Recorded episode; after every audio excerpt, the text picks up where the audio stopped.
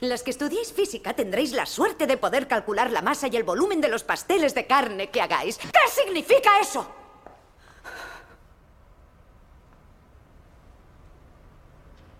¿Qué significa eso?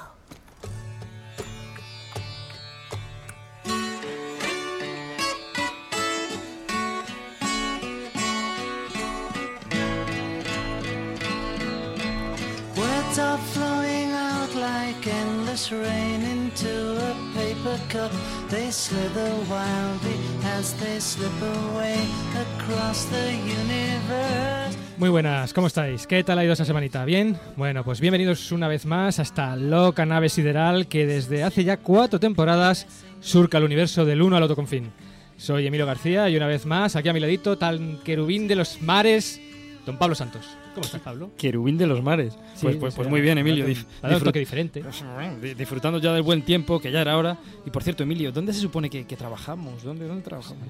Pablo, en el Instituto de Astrofísica Andalucía del Consejo Superior de Investigaciones Científicas, magna institución científica Bien, bien, española. bien, muy bien, muy bien. Y, y, por cierto, nuestro correo electrónico para enviarnos preguntas, comentarios y demás.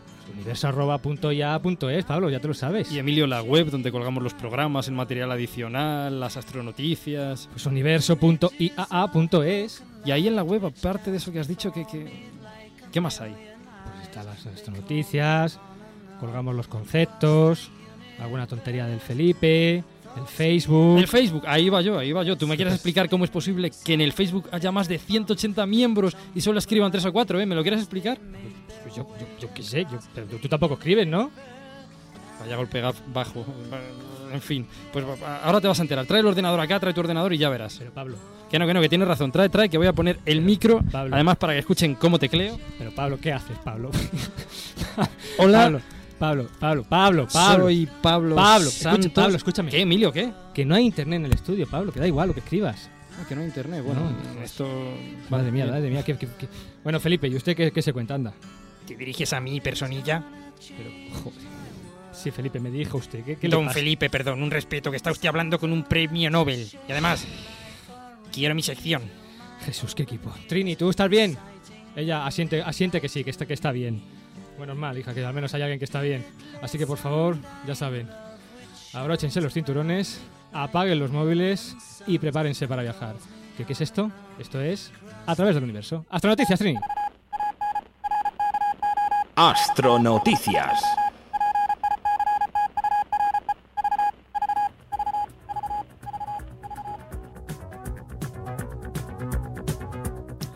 Miembros del Instituto de Astrofísica de Andalucía descubren una nueva supernova. Efectivamente, un equipo del Instituto de Astrofísica Andalucía, liderado por dos viejos conocidos de esta casa, Miguel Ángel Pérez Torres y Anchón Alberdi, han descubierto los restos de una supernova bautizada con el nombre de SN 2008 CS, en una galaxia situada a más de 245 millones de años luz, llamada IRAS 17138 1017, por si la queréis apuntar en la, en la agenda. Vaya nombrecito. El teléfono. Perteneciente a una muestra de galaxias caracterizada por su altísima formación estelar y también su muerte estelar. Las observaciones han sido realizadas con el radiotelescopio VLA, que se encuentra al oeste de Socorro, Nuevo México, y que sirvieron además para confirmar el descubrimiento. Las observaciones fueron lideradas por Miguel Ángel y en ellas participaron también Anchón Alberdi y la estudiante de doctorado Cristina Romero. Ahora es necesario, por supuesto, realizar un estudio más detallado de esta supernova para determinar su naturaleza. No es la primera vez que, en base a unas observaciones, científicos del instituto consiguen la designación de una nueva supernova. Ya hubo una el año pasado, llamada SN 2004 IP, cuyos restos corresponden a una explosión que estalló en el año 2004.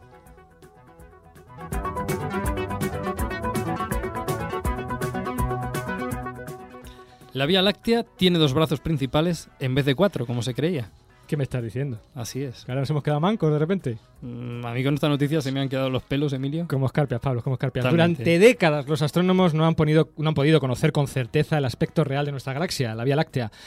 Después de todo, nos encontramos dentro de la misma y no podemos salir fuera pues, para tener una visión espacial de la galaxia en la que vivimos. Yo sí, yo, sí puedo salir fuera de la Vía Láctea. No habéis oído hablar de los viajes astrales. Es que sois de- de- del- del género candongo. Seguro que me dan otro Nobel por, por eso de viajar fuera ¿Ya ha, de la Vía Láctea. ya ha terminado, don Felipe? ¿Podemos proseguir? No. Sí, pues, Bueno, sí. Prosigue, Pablo, prosigue, por favor. Nuevas imágenes del telescopio espacial infrarrojo Spitzer de la NASA han arrojado luz sobre la estructura real de nuestra galaxia, de la Vía Láctea, revelando que solo posee dos brazos principales en lugar de los cuatro que se creía anteriormente. Dicho los cuatro. Los cuatro, pero bueno, como es, normal, es plural, ¿no? Es, Los es plural, son, son brazos, cuatro. El descubrimiento sugiere que la Vía Láctea posee dos brazos principales, una estructura común en las, gal- las galaxias con barras, conocidas también como galaxias espirales barradas. Estos brazos principales, los brazos de Cruz Centauro y Perseo, poseen grandes densidades de estrellas jóvenes y brillantes y estrellas más viejecitas llamadas gigantes rojas. Los dos brazos menores, Sagitario y Norma, están rellenos de gas y bolsas de estrellas jóvenes. ¿Cómo que bolsas de estrellas jóvenes? Una bolsa ahí llena de estrellas jóvenes. Escribe, lo- escribe las noticias, macho, que de verdad. Bueno, los dos brazos principales parecen conectar muy bien con los extremos cercano y lejano de esta barra central de la galaxia. Bueno, este descubrimiento ha sido Bolsas de posible, estrellas. ¿ves? ha sido posible gracias a más de 800.000 imágenes tomadas por este telescopio, por el Spitzer, que se han unido para crear la mayor imagen en el infrarrojo que tenemos de la Vía Láctea. La imagen, que muestra un área de cielo de unos 120 grados de ancho por 2 grados de alto, puede ser vista en la página web de la NASA. Entráis en NASA, buscáis Spitzer y os lo recomiendo porque es una imagen realmente espectacular, en falso color, pero ahí pues, Una explican lo que es cada color, lo que significa cada, cada cosa y qué son efectivamente esas bolsas de De estrellas, estrellas, jóvenes. ahí se ven las bolsas, ¿no? Muy rapidito. Novedades desde la Phoenix Mars Lander. Pues como os comentábamos la semana pasada, esta sonda que amartizó en el pelo norte marciano va a dar que hablar en los próximos meses. La sonda ha encontrado ya posibles rastros de hielo cerca de una de sus tres patas, en una imagen que ha captado bajo la nave la cámara que lleva instalado el brazo robótico de la propia sonda. Ese hielo pudo haber quedado al descubierto como resultado de la emisión de gases calientes desde los cohetes que ayudaron al descenso de la sonda. En una imagen posterior, mostrando parte del suelo marciano, en el brazo robótico también pu- pueden, parecen apreciarse rastros de hielo, aunque los resultados no podrán ser confirmados hasta que se analicen muestras del suelo con los instrumentos que están precisamente en la cubierta del módulo. Lo que será posiblemente pues, a partir del jueves 5 de junio de 2008. Como veis, eh, la Mars va a seguir dando, va a seguir dando teta. Eh, Pablo, muy, muy rapidito. Muy Han- han rapidito. fallado- han fallado los premios Príncipe... Efectivamente, Príncipe- cinco príncipe de... Cinco príncipes han dado. Cinco príncipes, sí. Príncipe de Asturias, hombre, que me lías, que me lías. Príncipe de Asturias, pues bien, cinco creadores de nuevos, cinco creadores, perdón, de nuevos materiales, pues han ganado el Príncipe de Asturias de investigación. Son cinco científicos, tres estadounidenses y dos japoneses, premiados porque se han convertido en referentes universales en la ciencia de materiales y en la nanotecnología, la ciencia de los materiales muy, muy, muy, muy, muy pequeñitos. Bueno, pues enhorabuena a los ganadores y vamos ya con nuestro astro tema.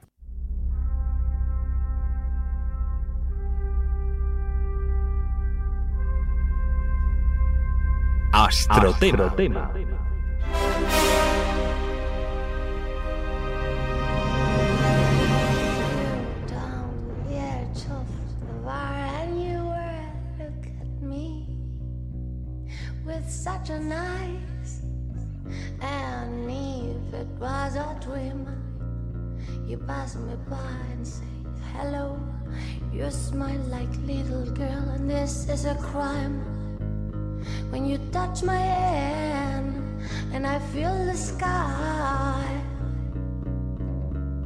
and I'm wondering if this is a crime when you pass behind.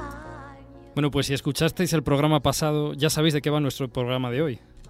Y si no lo escuchasteis, pues descargaoslo ya y escuchadlo, que para eso nos pegamos el curro Emilio y yo todas las semanas. ¿Qué te pasa? El programa de hoy, ¿Qué el programa de hoy va, Es que usted no lo puede ver porque esto es radio, pero de repente se ha puesto como, como verde de repente, así como un ataque de su... el programa de Que hoy no hay va- internet, Pablo, que no hay internet. déjalo. Vale, bien, tendré que aguantarme. El programa de hoy va, a ver, ¿qué te creo? Va sobre mujeres, mujeres en la ciencia, pero en este caso sobre mujeres astrónomas. ¿Cuándo supiste que querías ser astrónoma? Cuando. Cuando tenía ocho años estaba mirando una puesta de sol y le pregunté a mi padre qué estrella es esa tan brillante y me ¿qué dijo. estrella es esa?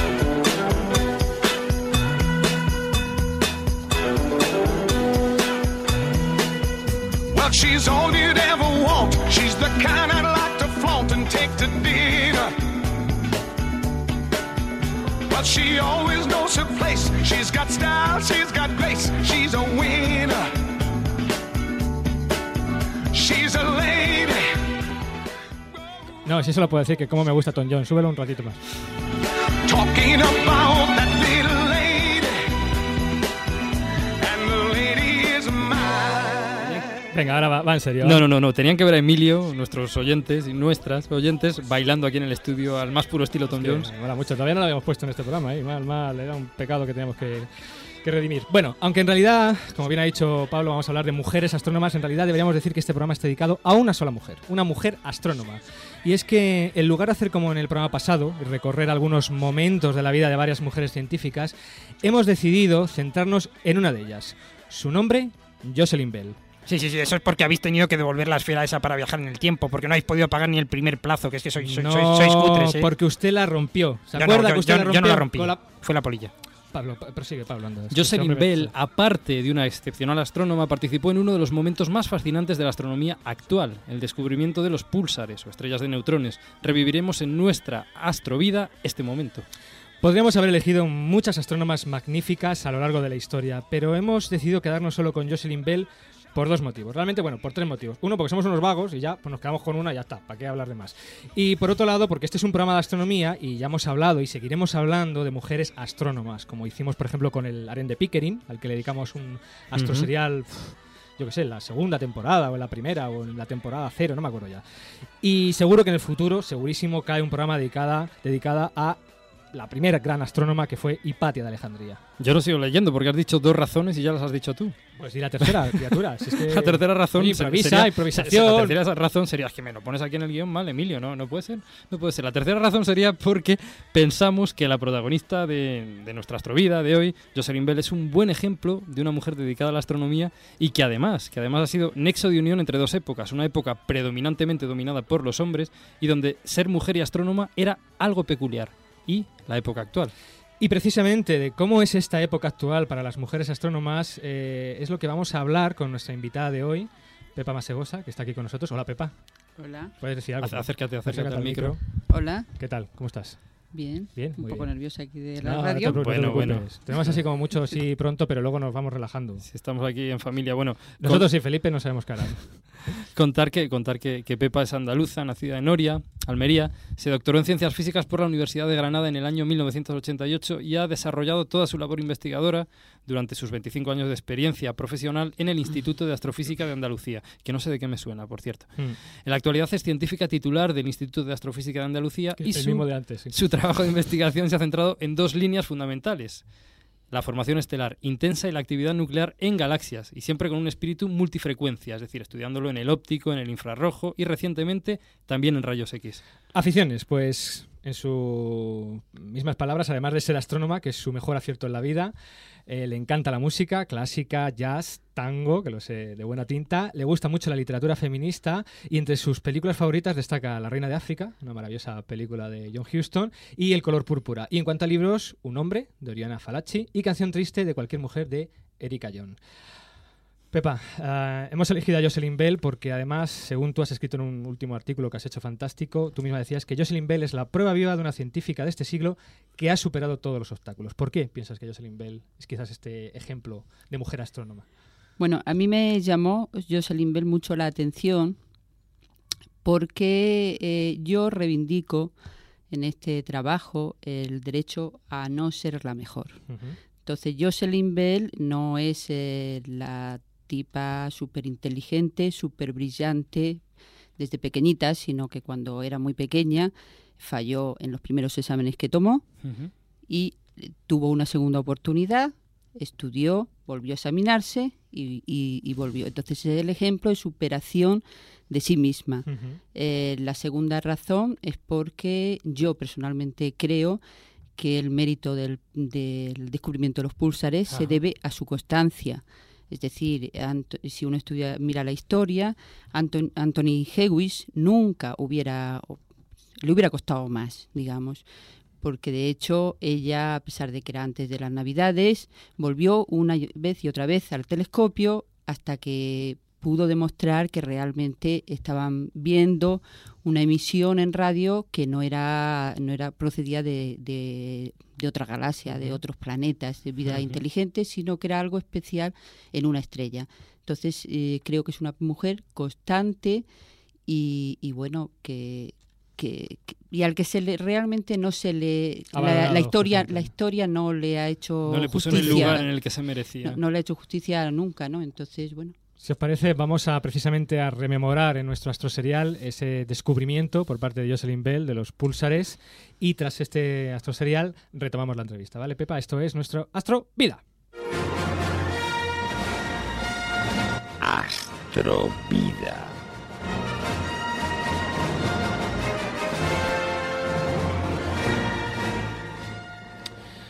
Bueno, pues vamos ya con nuestro astroserial que está, como ya hemos dicho, dedicado a la figura de Jocelyn Bell, la descubridora de los púlsares y sin duda una de las...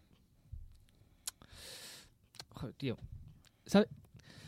¿Qué te pasa? ¿Qué te pasa, Emilio? Mira, aquí hay algo ¿Qué que, tienes? Aquí hay algo que no cuadra, tío. No, no, no sé, no, no sé, hay algo que no, que no está bien. Pero bueno, a ver, ¿a qué te refieres? ¿De qué hablas? ¿Qué, qué- qué te ha dado de pronto? Mira, no sé, es- este es el segundo programa que hacemos dedicado a las mujeres en la ciencia, ¿no? Sí, Y vamos a hablar de Jocelyn Bell, un ejemplo de mujer dedicada en cuerpo y alma a la ciencia. eso es, sí, sí. Tenemos aquí con nosotros a Pepa Masegosa y en el programa pasado a Matilde Barón. Y hablamos de cuatro mujeres excepcionales, Bueno, ¿no? ¿y qué? O sea, Emilio, ¿dónde, dónde quieres ir a parar? ¿Qué, qué pasa? ¿Qué me Pues- quieres decir con esto? Pues que este es un programa hecho para mujeres, pero, pero no por mujeres. Bueno, pues tú y yo somos hombres. Y, ¿qué- pues qué? eso, que nosotros somos hombres, no sé, hubiera estado chulo que al menos este astro serial estuviera hecho por, por mujeres, ¿no?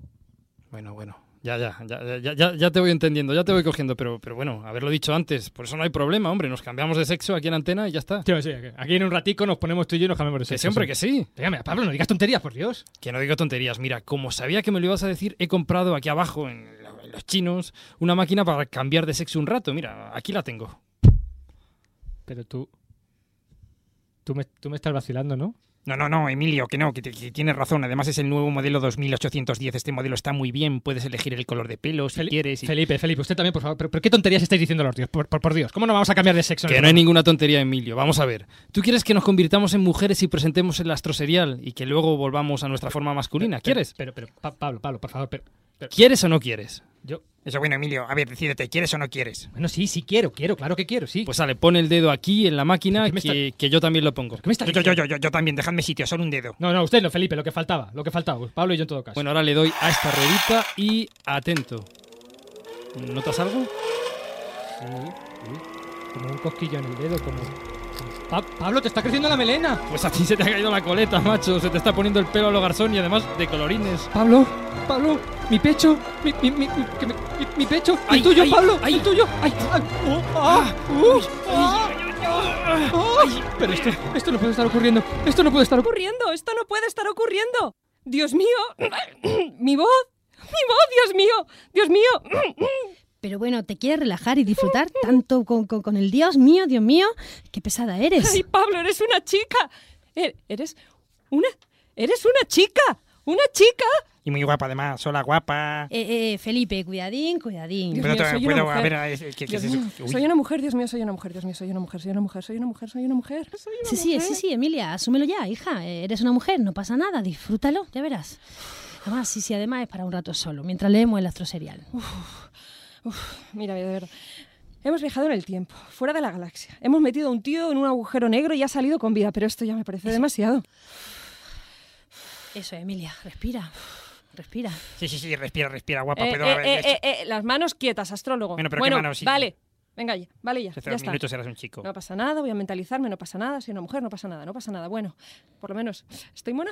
Estás estupenda, Emilia. Es que se me ponen los pelos. Como escarpias, Pablita, como escarpias. ¿Vamos ya con Jocelyn Bell? Venga, Trini, vuelve a poner la sintonía, que vamos a hacer historia en la radio y en el cambio de género.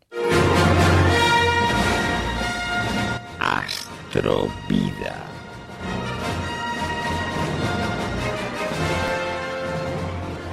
En el año 1967 ocurrieron dos hechos extraordinarios. Los Beatles publicaron el Sgt. Pepper's Lonely Hearts Club Band y se detectó la primera señal extraterrestre de los hombrecillos verdes.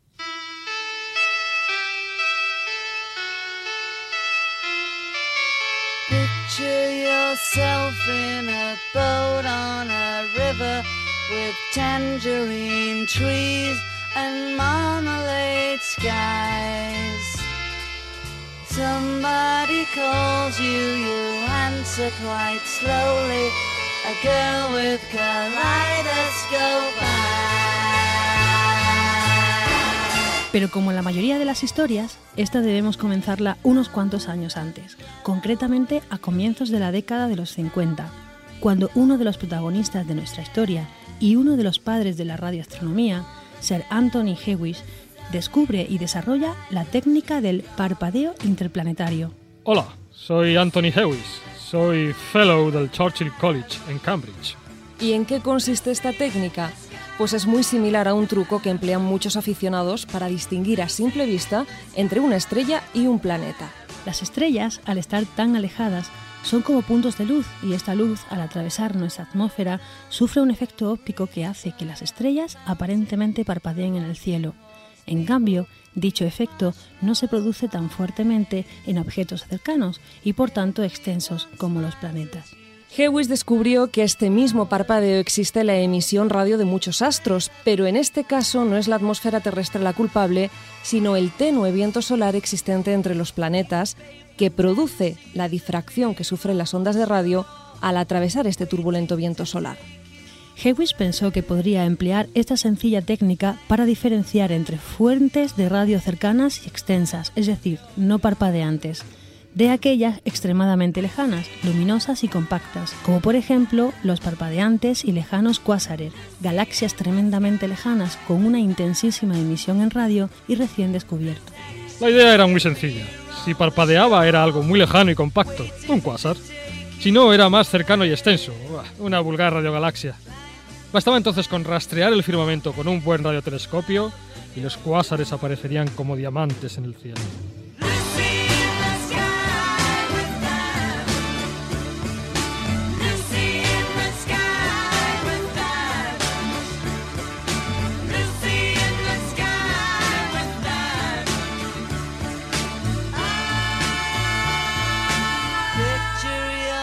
El único problema es que en esa fecha no existía un radiotelescopio en el mundo con la sensibilidad suficiente capaz de servir para los propósitos de Hewish, así que decidió construirse uno.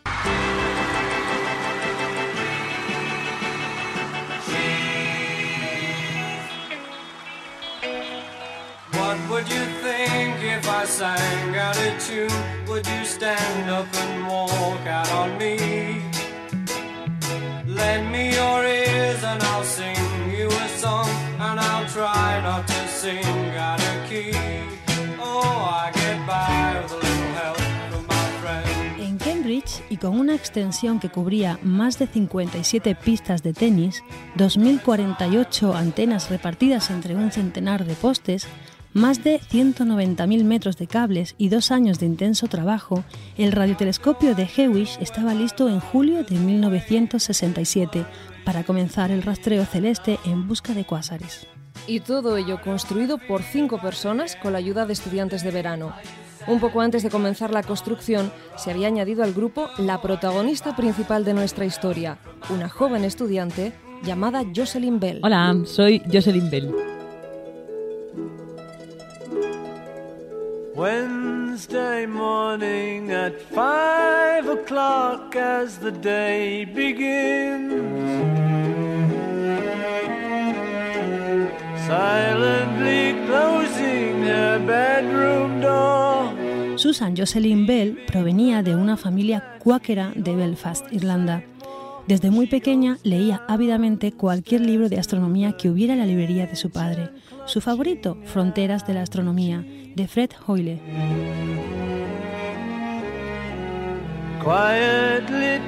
En 1956, después de terminar la primaria en Irlanda del Norte, sus padres la envían al internado cuáquero femenino de Mount School en la ciudad inglesa de Cork. Pero Jocelyn Bell tiene muy claro qué quiere ser en el futuro.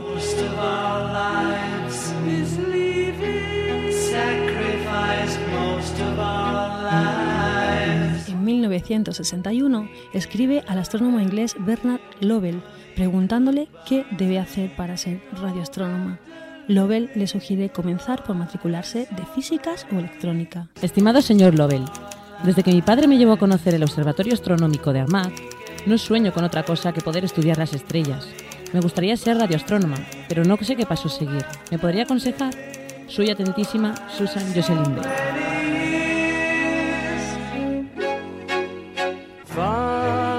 1965 se licencia en físicas por la Universidad de Glasgow en contra de todas las recomendaciones que le aconsejaron que abandonara, ya que era la única mujer en la licenciatura de físicas.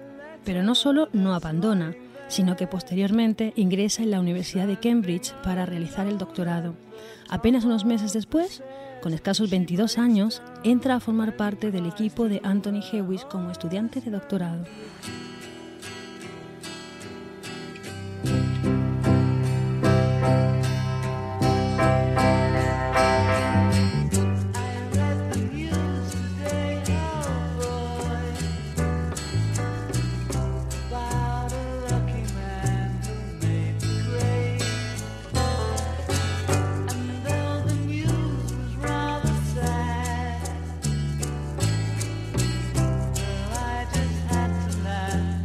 Además de haberse encargado de todo el cableado durante la construcción del radiotelescopio, Hewitt hizo responsable a Bell, como parte de su tesis, de analizar visualmente los más de 27 metros de papel continuo que generaban diariamente la señal de las antenas en su escaneo continuo del cielo, que se repetía cada cuatro días.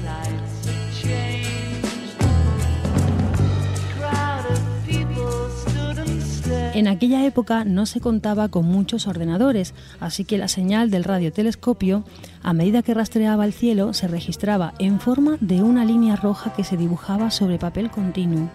Esa línea roja recogía no solo objetos astronómicos, sino también numerosas interferencias humanas procedentes del entorno. Todos los días tenía que analizar con mis propios ojos la señal de las antenas. Al cabo de pocos meses era capaz de diferenciar a simple vista entre el parpadeo de un cuásar y cualquier otra señal, incluidas interferencias de origen humano. Era un trabajo un poco eh, aburrido.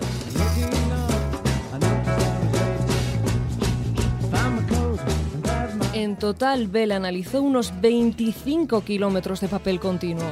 Un trabajo bastante rutinario, hasta que un día...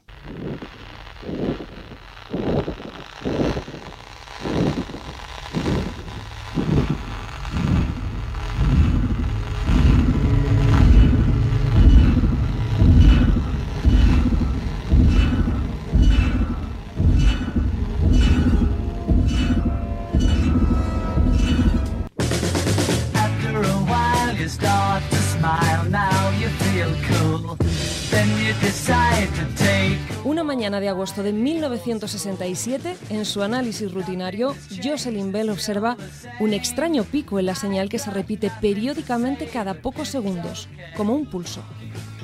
Una señal así parece típicamente de procedencia humana, pero hay algo extraño en ella. Nace y se pone sobre el horizonte, como el resto de las estrellas.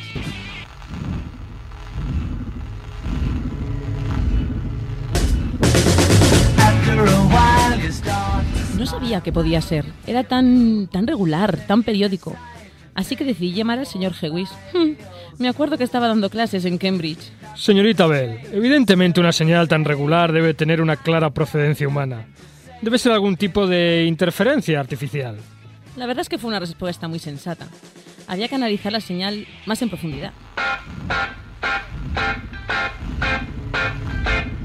It's getting better all the time. Y así lo hicieron y comenzaron un análisis mucho más profundo.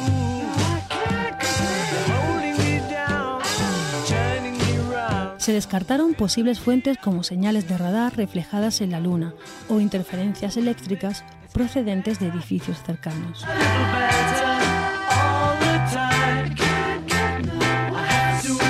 Scott y Collins, ayudantes de Hewitt, detectan la misma señal con otro radiotelescopio, lo que eliminaba la posibilidad de que se tratara de un efecto instrumental del propio radiotelescopio de sand.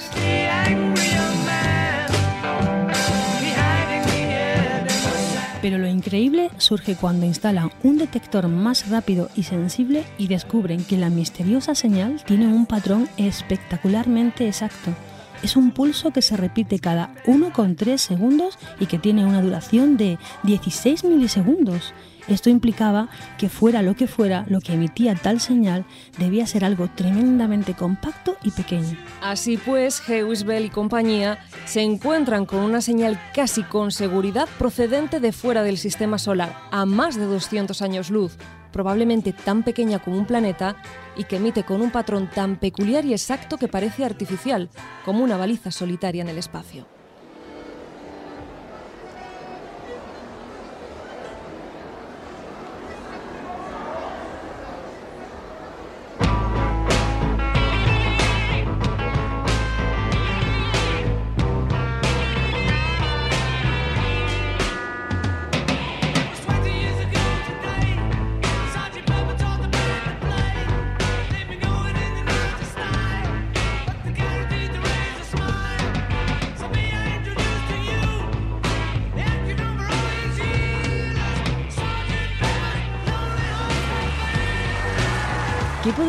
Una señal tan extremadamente exacta y periódica en la naturaleza? Empezaron a barajar diferentes posibilidades astronómicas, pero había una que empezaba a planear por el ambiente. ¿Una señal extraterrestre? ¿Una civilización que genera una señal artificial para llamar nuestra atención? Como un hola, estamos aquí. Medio en broma, medio en serio, deciden bautizar la fuente como LGM1 de Little Green Man, hombrecillos verdes. Hombrecillos verdes. Bueno, era como una broma entre todos, pero he de reconocer que aquellas fueron las semanas más emocionantes de mi vida.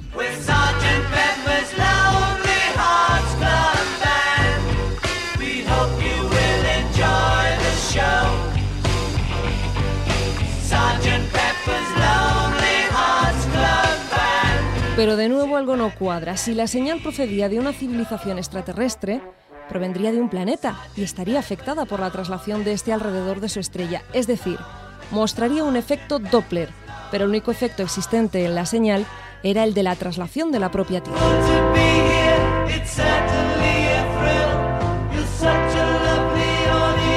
Mientras se intenta descubrir su naturaleza, el periodista científico del Daily Telegraph, Anthony Michaelis, bautiza al misterioso objeto con un impactante nombre, Pulsar, de Pulsating Star, es decir, estrella pulsante, haciendo referencia a la aparente pulsación de esta misteriosa señal, tal vez una señal de hola de una civilización extraterrestre.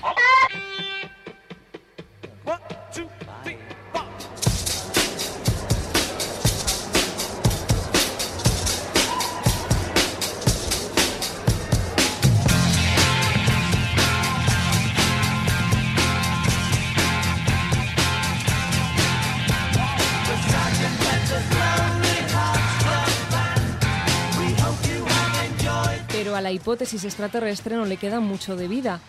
Pocos meses después, Bell vuelve a descubrir otra estrella pulsante o pulsar, esta vez de periodo 1,2 segundos.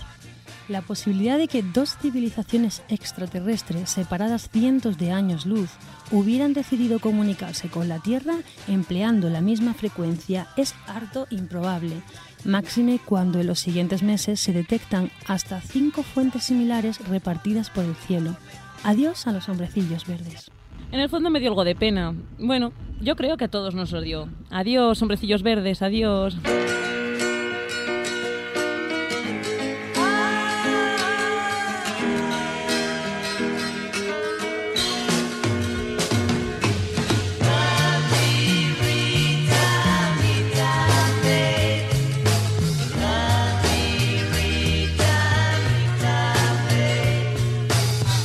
Aún su naturaleza, a final de enero de 1968 se publica el descubrimiento en Nature.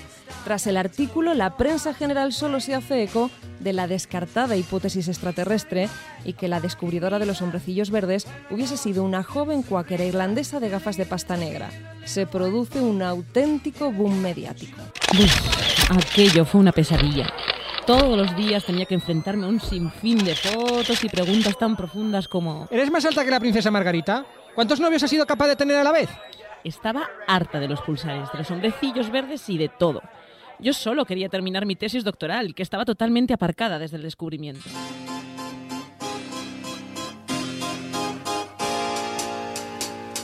I'm fixing a hole where the rain gets in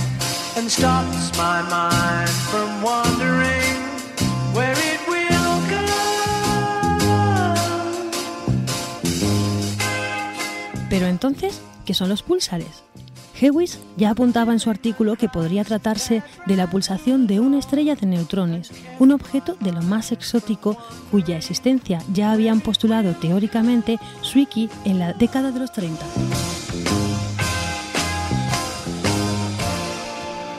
Una estrella de neutrones sería un objeto muy compacto, formado exclusivamente por neutrones libres y que se formaría a partir del núcleo resultante de una estrella masiva tras estallar como supernova.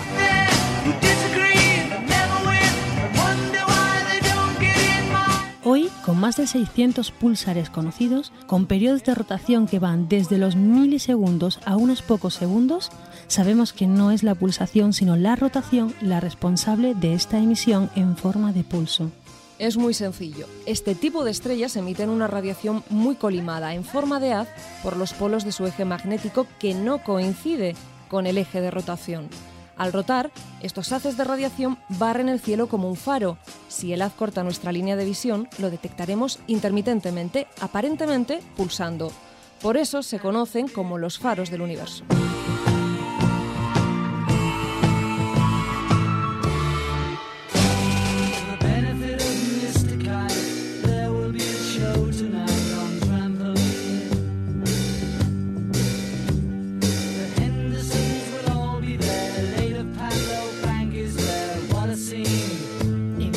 1974, Hewish y su maestro Martin Riley obtuvieron el Nobel por su contribución a la radioastronomía y en especial por el descubrimiento de los cuásares. Aún hoy levanta polémica que no fuera compartido con Jocelyn Bell, ya que el artículo original está firmado por Hewish, Bell y otros tres colaboradores. Mucha gente considera que lo justo hubiera sido que Jocelyn Bell también lo hubiera recibido. Al fin y al cabo, ella fue la primera en observarlo, pero por otro lado las reglas de los Nobeles suelen ser inflexibles. Nada de premios a estudiantes de doctorado, aunque ha habido excepciones a lo largo de la historia. Que si me molestó. Bueno, la ciencia era diferente. Yo era una estudiante de doctorado y en aquellos tiempos la ciencia estaba dirigida por hombres. Hombres con una flota de subordinados que solo recibían órdenes. No sé, no se nos consideraba mucho, la verdad. Además, yo estaba contenta porque era el primer Nobel de Física para un tema astronómico y yo había participado en ello. En el fondo, sin darme cuenta, era víctima de una sociedad machista. Es como si yo misma me dijera, bueno, los hombres ganan los premios y las mujeres cuidamos de los hijos. Debo estar contenta por haber participado de algo así y poder trabajar en lo que me gusta.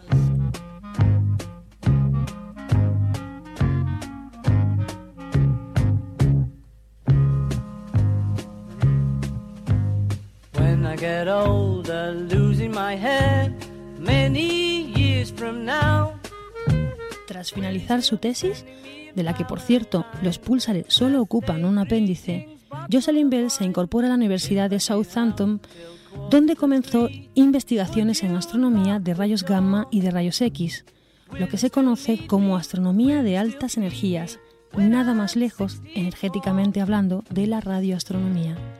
En 1982 fue nombrada investigadora del Observatorio de Edimburgo, donde se dedicó a estudiar galaxias con la ayuda del satélite Exosat. También asumió la dirección del telescopio James Clerk Maxwell de Hawái. En 1989 recibió la medalla Herschel de la Real Sociedad Astronómica de Londres por su descubrimiento de los púlsares. Ha recibido numerosos premios a lo largo de su carrera y actualmente es full professor de la Open University. Además, entre 2001 y 2004 fue presidenta de la Royal Astronomical Society. Anthony Hewish es profesor emérito del Churchill College en Cambridge. Es tiempo de que la sociedad se mueva hacia las mujeres, no las mujeres hacia la sociedad. When I get older, losing my head, many years from Bueno. Emilia, ¿ves cómo no ha sido para tanto? Bueno, es más, la verdad es que no, ¿eh? Esto está muy bien, esto de ser mujer, oye, me gusta. La verdad es que esta experiencia va a cambiar mucho los prejuicios que tengo inculcados debido a mi educación machista, ya sabes. Claro, claro, hombre. ¿Qué quiero decir, mujer? Yo esto lo hago al menos una vez a la semana, sobre todo los fines de semana. Eso despeja la mente. uf. Jo, bueno, es que yo quería haber sido Felipe Astrologuita durante un rato también, mucho viaje en el espacio, en el tiempo, pero luego para lo interesante es que no me dejáis hacer nada. Anda, anda, Quiero mi cállese, sección Felipe, y mi Nobel. Cállese, Felipe. Venga, Emilia, ¿recuperamos nuestro sexo original? Sí, claro. ¿Por qué? No, porque no conviene estar mucho rato de mujer, eh, no sea que nos volvamos inteligentes. Mejor seguimos de hombre. Y sobre todo es que este Felipe me tiene frita. que te Bueno, aquí quieto. yo puedo, puedo- no. Bueno, quietos los ¿Me dos. puedo tocar? Venga. Venga, pon el dedillo aquí en la máquina. Le damos al selector y comenzamos el proceso de recuperación de sexo original. ¡Ay, ay, ay, ay! ay. ¡Ay! ¡Uy! ¡Dios, Dios, mi pecho! Que ya queda menos. que ya- Queda menos, que ya queda menos, que ya queda menos. Bueno, pues, pues Emilio, ya, qué fuerte, qué ya- fuerte, ya, qué fuerte. ya- ya está. Qué fuerte, qué fuerte, Dios mío. Jo, qué, qué- qué- pero, qué, pero qué feos. Estabais mucho mejor de chicas, ¿eh? ¿Qué te ha parecido la experiencia, Emilio? ¿Continuamos con el programa?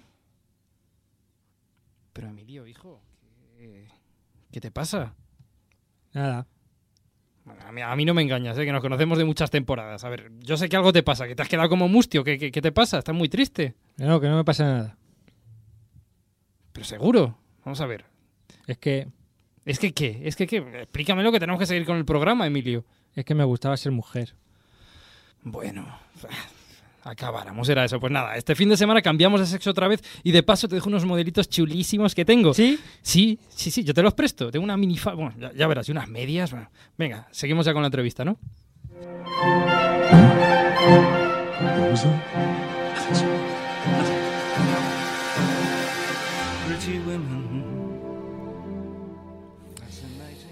Bueno, pues aquí estamos de vuelta. Pepa, la pregunta es clara. ¿Se merecía Jocelyn Bell el premio Nobel? ¿Cuál es tu opinión? Mi opinión es que realmente ya a ella se le debió el descubrimiento de los pulsares. Entonces la respuesta te la das tú solo. Eh, eh, sí. O sea que sí, que sí. No sé.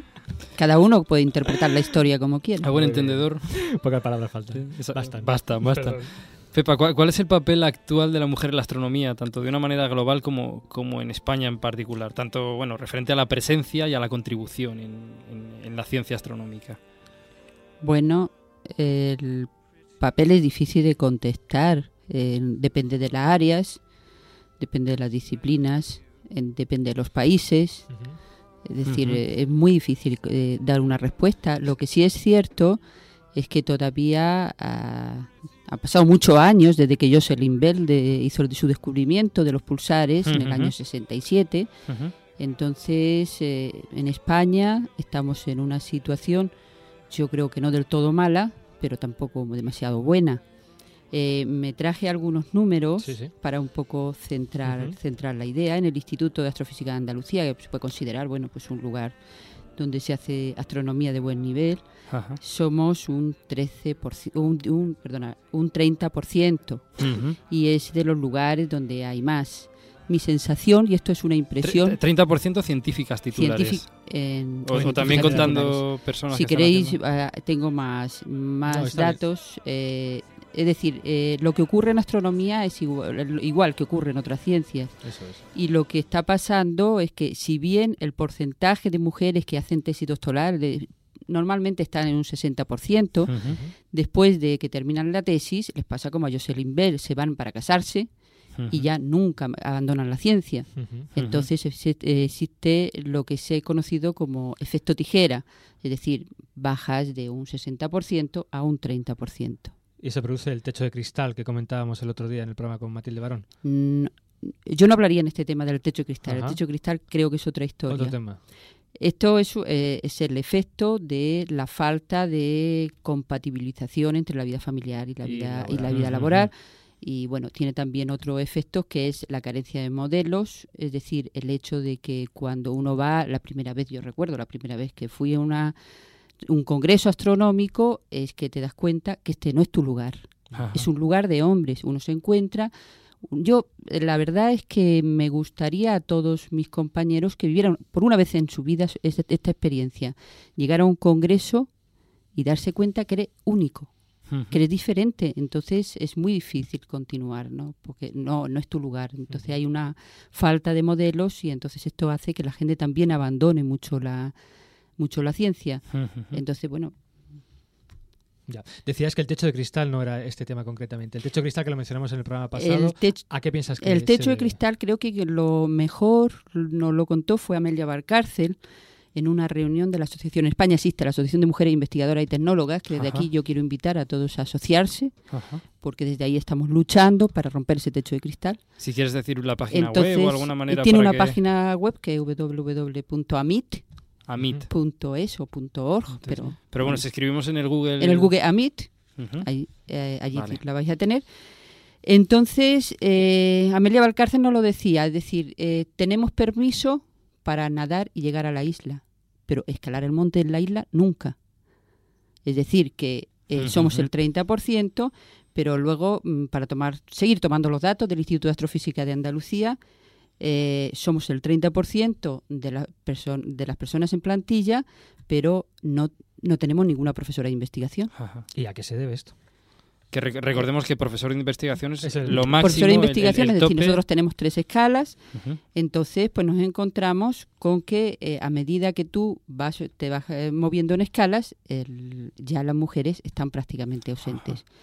¿Cuál es la razón? Pues los tribunales... eh, bueno, quería, quería mencionar un tema porque yo creo que es especialmente relevante eh, también en astronomía. Hace un tiempo nosotros hicimos con Isabel Márquez un trabajo en el que analizábamos cómo era la situación de mujeres adentro de los diferentes centros de astronomía en España. Entonces nos encontramos con un hecho para nosotros sorprendente y que refleja un poco lo que está pasando en lugares como Alemania. En de- es decir, que uno, el centro que tiene más impacto eh, a nivel español es el Instituto de Astrofísica de, Astrofísica de Canarias Ajá. y nos encontramos con la con la sorpresa de que en Canarias solamente hay un 10% de mujeres astrónomas. Es decir, Frente al- ocurre frente al al 30 que tenemos en 30% el que IAA. tenemos en el IAA. Es decir, este efecto, si uno analiza los países eh, como Brasil, eh, Argentina, México, y los compara con Alemania, Sí. Suecia, Inglaterra, lo que encuentra es que a medida que la ciencia empieza a ser más importante, Sí. el porcentaje de mujeres va bajando. Sí, lo, Ajá. lo comentamos eso en el programa anterior. Eh, es increíble. Ah, Ahondo la pregunta, y te vuelvo a hacer la misma pregunta. El techo de cristal, que a mí me, me tiene... El techo, ¿Por qué se produce el techo de cristal? ¿O ¿Quién lo produce y cómo se puede romper ese techo de Yo- cristal? es decir, que como lo, lo se está produciendo, pues por la falta de bueno, la falta de mm, de medidas de tipo positivo para romper el que la- el que se, se, se empieza a considerar normal el encontrar una mujer que sea rectora, el encontrar una mujer que sea profesora de investigación, es decir, el- se produce el techo de cristal porque de los análisis que se han hecho en AMI se encuentra que solamente tienes que tener 10, sacarle 10 cuerpos a, a los compañeros varones para poder llegar a obtener el mismo el mismo nivel. Es decir, la edad a la que se llega a ser profesora de investigación es como 20 años más tarde en mujeres que en hombres. O sea, casi que tienes que tener un currículum mucho más extenso que un hombre. Es decir, tendréis que ser Margarita Salas para ser profesora de investigación. Entonces, por eso a mí me gusta Jocelyn Bell, porque yo reivindico mi derecho a ser mediocre, a ser una astrónoma normal, a no ser nada, a no ser una superwoman para poder tener mi lugar. Ajá. Y entonces tú estarías a favor de una discriminación positiva, entonces, o algún tipo de medida más drástica para intentar romper No, de creo que, que se han tomado, o sea, en los últimos años, bueno, eh, soy menos pesimista porque se están tomando, y en España además ha sido bastante pionera en este sentido, Ujú. con la ley de igualdad. Y quisiera mencionar, si tengo, tengo tiempo, Emilio, Eh, sí, sí, tienes un, na, un minutillo. a ver, quisiera mencionar algo que eh, encontré gracias a este programa, porque me puse a investigar a ver qué se estaba haciendo en el, en Ajá. el CSIC y realmente eh, yo creo que es muy importante. Eh, después de aprobar la ley de agencia del CSIC, ah, se ha aprobado un plan de acción positiva de manera apoyada en la ley de igualdad y entonces quisiera mencionar que se han aprobado eh, cuatro o cinco tipos de medidas. Unas que son medidas de apoyo, que es animar a las mujeres a través del área de cultura científica a que estén ahí. La, el, otro, el, otro aspecto que yo creo fundamental es el que se visibiliza a las mujeres investigadoras, de manera que bueno se rompe esta historia de este no es mi lugar. Eh, por otra parte, se, se- ya se- esto ya lo, lo- es lo que permite la ley de igualdad, eh, tomar medidas de equidad de género en todos los tribunales y en todas las comisiones de contratación. Eh, se van a esta- este me parece fundamental y es que se han, hay, hay un paquete de medidas para promover la igualdad de, de la igualdad en los centros de investigación. Es decir, se va a obligar a los centros a que en, la, en que en las webs eh, se digregue por sesos y, y cada año cuando hagan la memoria anual digan qué medidas concretas han tomado para mejorar la situación adentro de los centros. Eh, de paso, para el que no lo sepa, hay eh, en nuestro en nuestro instituto hay un departamento que no tiene ninguna mujer en plantilla. O sea, yo les animo a que tengan más. Ajá. O sea, esto, esto para todos los Eh, sí. centros del Consejo Para todos los centros de del Consejo. Esto, son medidas que se han tomado para, eh, de acciones positivas Ujú. adentro del CSIC. Luego hay otro tipo de medidas que son para conciliar la vida familiar y laboral. Y, y por último, el- hay una- unas medidas que yo creo que son importantes, que es la participación, se va a apoyar mucho la participación en comisiones, en gestión y en foros científicos. Es decir, yo creo que todo lo que sea visibilizar a las mujeres Hacerlas más visibles dentro del, del mundo científico. Entonces creo que quiero felicitar al Consejo por esto. Pues le felicitamos nosotros también desde aquí al Consejo. Por cierto, Pepa, eh, ya casi casi la última pregunta, yo creo, porque el tiempo se nos ha ido volando. ¿Cómo piensas que será el futuro de la mujer en, en- en la astronomía? ¿Tendrá sentido pues seguir haciendo un programa como, como el que estamos haciendo esta tarde aquí? ¿O, o será algo absurdo, pues como por ejemplo hacer un programa dedicado a la astronomía que hacen los rubios? ¿Tú, tú crees? Me gusta mucho más esa pregunta. Te voy a explicar por qué. Eh, hace no mucho tiempo eh, yo leí en un libro, dice, ¿qué es un científico? Y la contestación era varón de raza blanca y rubio.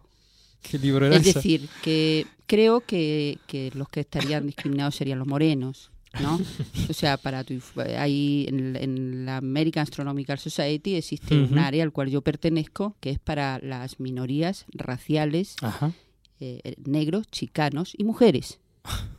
Es decir, que bueno, yo creo que hay, que obviamente tiene sentido, yo creo que, bueno, es algo que se va a dedicar en el Año Internacional a la Astronomía, el visibilizar a las mujeres astrónomas. O sea, creo que es la manera, y creo que además este programa, pues te- estaría Ajá. fantástico que invitaseis a tantas mujeres como podáis, no hablar del tema de mujeres, sino hablar de astronomía para que, bueno, la sociedad se dé cuenta que existimos, que estamos y que no somos solo varones de raza Ajá, ajá. blanca. Y rubios. Rubios. Lo, lo hemos- lo hemos hecho, ¿no? Hemos tenido un Sí, lo de- hemos de hecho. mujeres, sí, ¿no? Hemos traído un montón de Claro, mujeres. sí, por sí, nosotros sí. no hay problema, a nosotros nos encanta, ¿eh? no, hay- no hay ningún problema. Bueno, Pepa, muchísimas, muchísimas gracias, de verdad. Queríamos hacer eso, un programa un poco dedicado a la figura de Jocelyn Biel y luego dar una serie de pinceladas generales acerca de la situación de la mujer en la astronomía y creo que has estado ahí estupenda. Te queríamos despedir, invitarte a que vengas un día a hablarnos de tu ciencia y de, la lo que ciencia haces en el haces. instituto, exactamente. Me lo noto, me lo noto. Y dedicarte tu canción favorita, que es un fantástico tango de Ladia Blázquez, que es Honrar la vida. Ah, que te gustó también.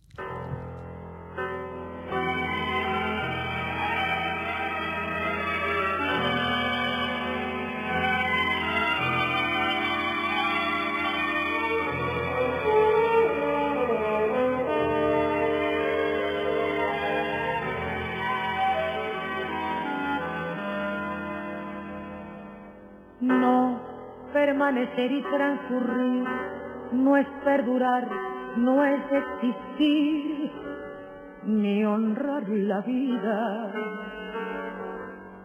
Hay tantas maneras de no ser, tanta conciencia sin saber, adormecida. Merecer la vida es callar y consentir tantas injusticias repetidas. Es una virtud, es dignidad y es la actitud de identidad más definida. Eso de durar y transcurrir no nos da derecho a presumir, porque no es lo mismo que vivir, honrar la vida.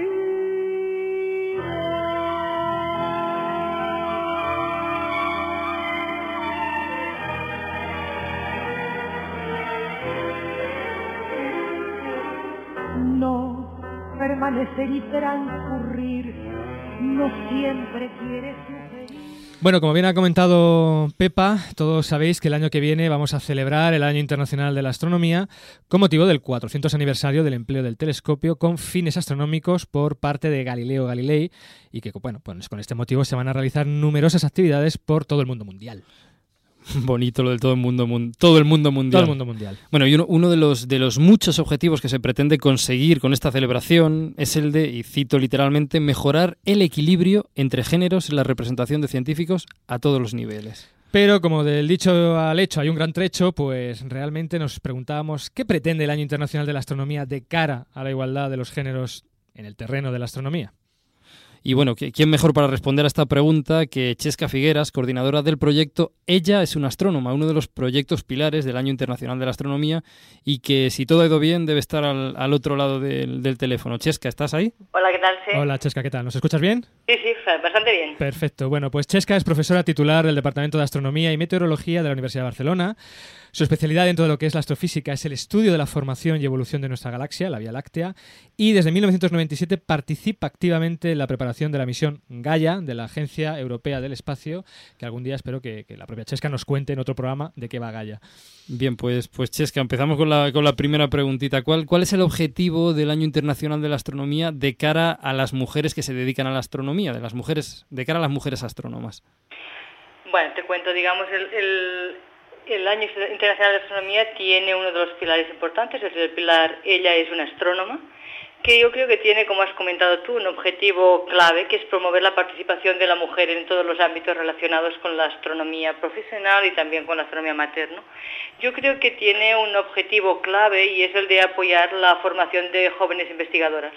Ese creo que es uno de los, podría decir, objetivos generales que se plantea a nivel mundial todo el equipo del Año Internacional de la Astronomía. La idea, de alguna manera, es pensar que mientras que en algunos, aquí, algunos países, pues la mujer está ya en astronomía profesional ocupando un porcentaje del 40 o del 50, en otros como el nuestro del del 30%, en otros los niveles son francamente muy, muy bajos, ¿no? Entonces, a nivel mundial creo que es esencial coordinarse de alguna manera para obtener becas, contratos, todo lo que pueda ser esa formación o discriminación positiva para conseguir una cierta igualdad de género en ese sentido. Ah, sí, sí, no, perdona, has hablado de ella es una astrónoma, preci- precisamente Sí. como uno de los el proyecto pilar, ¿no? Eh, ¿Puedes concretar un poquito más qué tipo de actividades, qué tipo de acciones va a emprender ella es una astrónoma, tanto a nivel internacional como dentro de nuestro país, en España? Claro, a ver, ah, objetivos concretos yo creo que tengo varios y creo que irán surgiendo a medida que vamos trabajando el equipo, ¿no? La idea es, eh, yo creo que hay un objetivo concreto es informar, dar a conocer la situación actual de la mujer en el campo de la- profesional de la astronomía, eh, dado el bajo número de mujeres que están teniendo puestos de relevancia, estamos siempre en las mismas, ¿no? Sí. También de alguna manera, no sé si habréis hablado algún día de ese efecto tijera o Pepa Sí, ha podido sí, hablar Pepa- de ello, Pepa pero acaba de es de cierto ello, que estudios muy rigurosos en los últimos años están diciendo que las mujeres investigadoras dejan la carrera a medio camino, por Ajá. decirlo de alguna manera, hacen falta muchos trabajos en la dirección de jóvenes doctoras, no dejen su carrera profesional y por tanto animarlas a, a continuar con programas que promocionen esa continuación, ¿no? Entonces, claro, si bien tenemos un trabajo serio que es informar, tenemos otro trabajo serio que es potenciar que las mujeres, dentro del pilar, ¿eh? del pilar, potenciar que las mujeres estén en todas partes, tanto en lo que sería participar en lo que sería la promoción de la, la preparación de actividades, va a haber muchísimas en el año de astronomía, como puede ser el que la mujer receptora, tanto el ama de casa como la joven estudiante de secundaria, como la joven universitaria, pueda tener un papel importante en la participación de las actividades. Creo que es una de nuestras tareas. Otra de nuestras tareas, yo creo, del pilar es el de coordinar eh, actividades que ya se han llevado a cabo o se están llevando a cabo, por ejemplo, en distintas comunidades autónomas. Por ejemplo, te pongo el ejemplo, la Universidad de Barcelona tiene unos trabajos exquisitos sobre estudios de la participación de la mujer en la universidad. Yo creo que eso tiene de alguna manera que empezar a, a difundirse a nivel español para que eso vaya, digamos, prendiendo un poco en todas las comunidades autónomas, ¿no? Sí, sí. Ese, hay otro aspecto importante que creo que es relevante, que es el poder debatir en qué ámbitos persiste una cierta discriminación. La idea de conciliar ese mundo laboral y ese mundo profesional sabemos todos que es difícil, no a nivel solo de la astronomía profesional, sino en todos, ¿no? Pero ¿por qué no también trabajar un poco en nuestro ámbito? Esos serían un poco los objetivos concretos. Ahora me has planteado las tareas. Tareas habría muchísimas. Nos hemos, tenemos un pequeño núcleo de trabajo, Sí. un núcleo de trabajo de cinco o seis personas que vamos a ir aumentando. Y tareas concretas, yo creo que empezaremos con un estudio cuantitativo y cualitativo, un poco sociológico, con una socióloga profesional, para ver un poco toda esa tendencia de las nuevas generaciones, contactos con lo que pues, podría ser la gente de AMIT, la Asociación de Mujeres Investigadoras Sí, Tecnólogas. sí, sí. Ese puede ser un trabajo interesante que creo que incluso podemos hacer en colaboración con varios países iberoamericanos y buscando subvenciones, por tanto, con todo el rigor profesional y con toda la máxima difusión en, en varios países, en tanto el nuestro como en otros, ¿no? Hay muchísimas otras tareas, podría estarte contando muchas cosas, ideas que han ido saliendo desde difusión hasta buscar leyes, hasta promocionar, hasta Sí. N cosas. Ajá. En cualquier caso, digamos, la clave es aprovechar el tirón que va a tener el Año Internacional de la Astronomía para emprender acciones que no se queden solo en ese año, ¿no? Sino que se extrapolen es la al, al La- futuro. la, ¿no? idea es que, claro, bueno, bien sabes y como que, que la astronomía es una herramienta brutal, genial para, para divulgar la ciencia. ¿no? Entonces, utilizar el que nos proponemos todos los profesionales llegar a cada rincón de España para que todo el mundo vea por un telescopio, si en cada uno de esos pasos hay un poco esa mentalidad de, de ir en la dirección de promover la igualdad de género, incluso a veces discriminar un poco en favor de la mujer, Sí. creo que merecerá la pena. Muy bien, Chesca, pues muchísimas gracias por te hemos robado un poquito de tu tiempo, Nada, pero por habernos explicado también este fantástico proyecto Pilar, uno de los proyectos clave del Año Internacional de la Astronomía 2009. Muchísimas gracias, Chesca. iremos contando. Muy Venga, bien. Hasta luego. Hasta luego.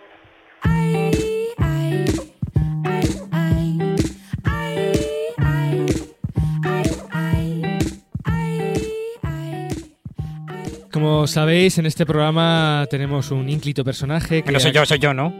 Aparte de usted, eh, que ha salido de. Bueno, ha tenido un problemilla, ya lo comentamos en algún programa, un problem- un problemilla Lo había vaticinado yo. carcelario porque, bueno, tuvo un pequeño encontronazo con una señora mayor, porque, bueno, en fin, ya no, no, no vamos a me- meternos en esos temas, ya sabéis que estamos refiriéndonos a nuestro querido reportero urbanita. Y claro, hoy tenemos un tema que era una auténtica bicoca, ¿verdad, Pablo? Para salir a la calle y preguntar. Pues sí, sobre las mujeres en la ciencia. Y como además es que a él, fíjate, lo que le gusta a las mujeres, pues De ya... hecho, de hecho, por eso lo metieron en la cárcel al, al- al pobre. Bueno, no desde No, bueno, eh, ¿por qué no? ¿Por qué Bueno, no? os lo recomendamos. Es un fantástico reportaje de nuestro reportero urbanita precisamente sobre la presencia en la sociedad o cómo ven las mujeres en- de nuestra sociedad la presencia de la mujer en la ciencia. Eso es lo que opinan en la calle. El reportero urbanita. Hola chicos, me he escuchado el último programa sobre mujeres en la ciencia y me ha encantado. Así que me he venido al campus de ciencias a sondear la opinión de nuestras actuales y sobre todo futuras científicas acerca del tema. A ver, mujeres de ciencia, venid a mí. Estoy haciendo un sondeo sobre mujeres en ciencia. No he venido a ciencias aquí que donde estáis la... ¿Tú estás Sí, pero es que no estoy estudiando ciencia, yo estudio farmacia. Pero eres mujer. Sí. Farmacia un poco ciencia, ¿no? ¿Qué? Farmacia. Sí, farmacia. Bueno, de todas formas estoy haciendo, es un examen así tipo test muy rapidito ahí. Eh, ¿Cuántas mujeres astrónomas conoces? De un número. Ninguno. ¿Astrónoma? Astrónoma, en la historia, vamos. ¿Cuántas? Un número, del 0 al 1000. Ninguna. No te sabría decir el nombre de, na- de ninguna. ¿eh? Yo tampoco, ¿eh? La madre de una amiga mía trabajaba en la atracción de, del CSIC de Fedín, pero de, ¿De astronomía? pero no la conozco. Anda, pues mira, igual tú es la que más te acerca. Igual. ¿Y astrónomos, hombres, en la historia? No sé, Copérnico. Eh, científicas, chicas, mujeres científicas. Bueno, a ver, Marie Curie. Ya. Marie Curie. Venga, pase pelota. Venga, ¿quién? Rosalind Franklin. Muy bien. Sí, Rosalind Franklin, por ejemplo. Pues Curie, Marie Curie y, y Partia, pues, ¿no? La... ¿La primera matemática? Sí. ¿Y hombre? Joder, hombre, aburrillo. Pues Newton, por ejemplo, o Darwin. ¿Sabéis que hoy han dado al príncipe de Asturias de ciencias a cinco hombres? ¿Estarías a favor de una, un premio princesa de Asturias A mí me parecía perfecto que hubiera un premio princesa, la verdad. solo para mujeres? Sí. Ya, lo, bueno, ahí, hombre, el que supuestamente hay es general, ¿no? Se supone que se lo pueden dar a cualquiera, ¿no? Pero, hombre, tampoco vamos a reivindicar aquí, no, no, queremos para nosotras solas, ¿no? Pero que, que siempre se van a preferir a hombres. Pero por eso, para favorecer un poquillo, que hubiera un premio así, princesa.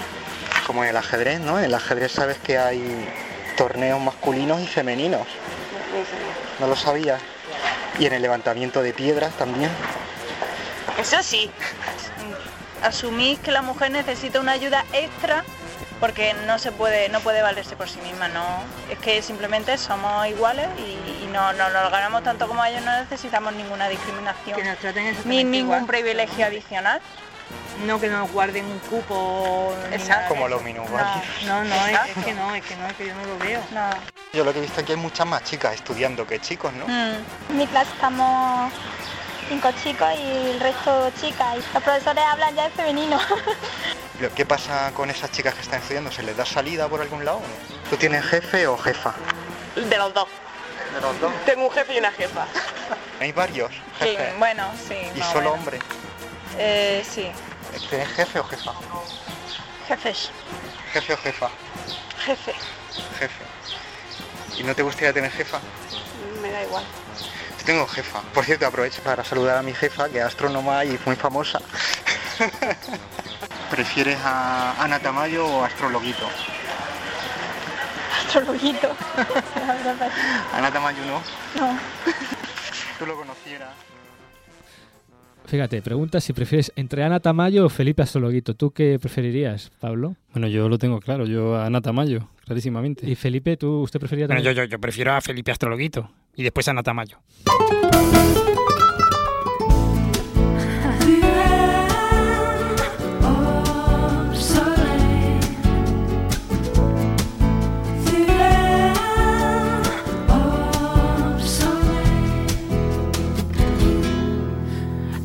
horizonte se perfila oscuro, sin opción.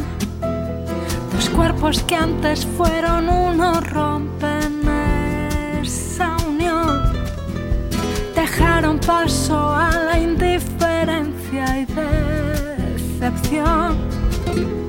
Ya sé que era parte de un acuerdo efímero. Quiero ver del amanecer. Un nuevo día brillará. Se llevará la soledad.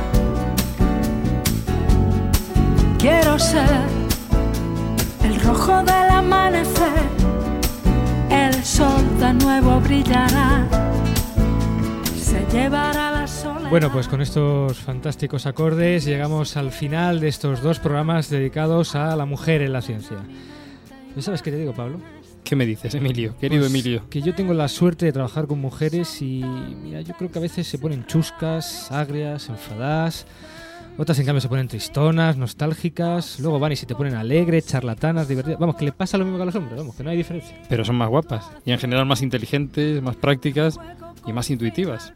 Ahí, ahí, ahí las dos, fíjate. Y- y algunas además están. Vale, están- vale, ya Felipe. Están Felipe como queso. Ah, Felipe, Quiero, esto con el comentario. quiero mi Nobel, quiero mi Nobel y mi sección. Otra fantástica mujer. Trini, por favor, desciende suavemente la nave y nos despedimos hasta la semana que viene. Esto ha sido... A través del universo. Y si lo digo yo siempre. ¿Lidera una mujer? Fray, cállate. Sí, capitán.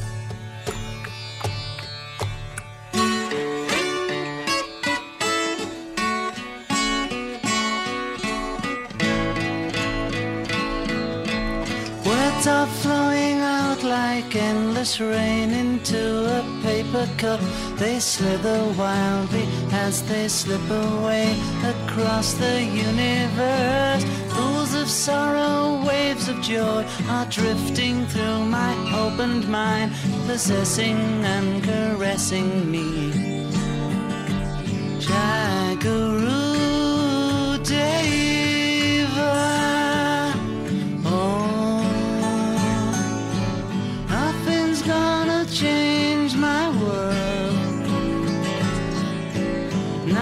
Nothing's gonna change my world. Nothing's gonna change my world. Nothing's gonna change my world. Images of broken light which dance before me like a million eyes. They call me on and on across the universe.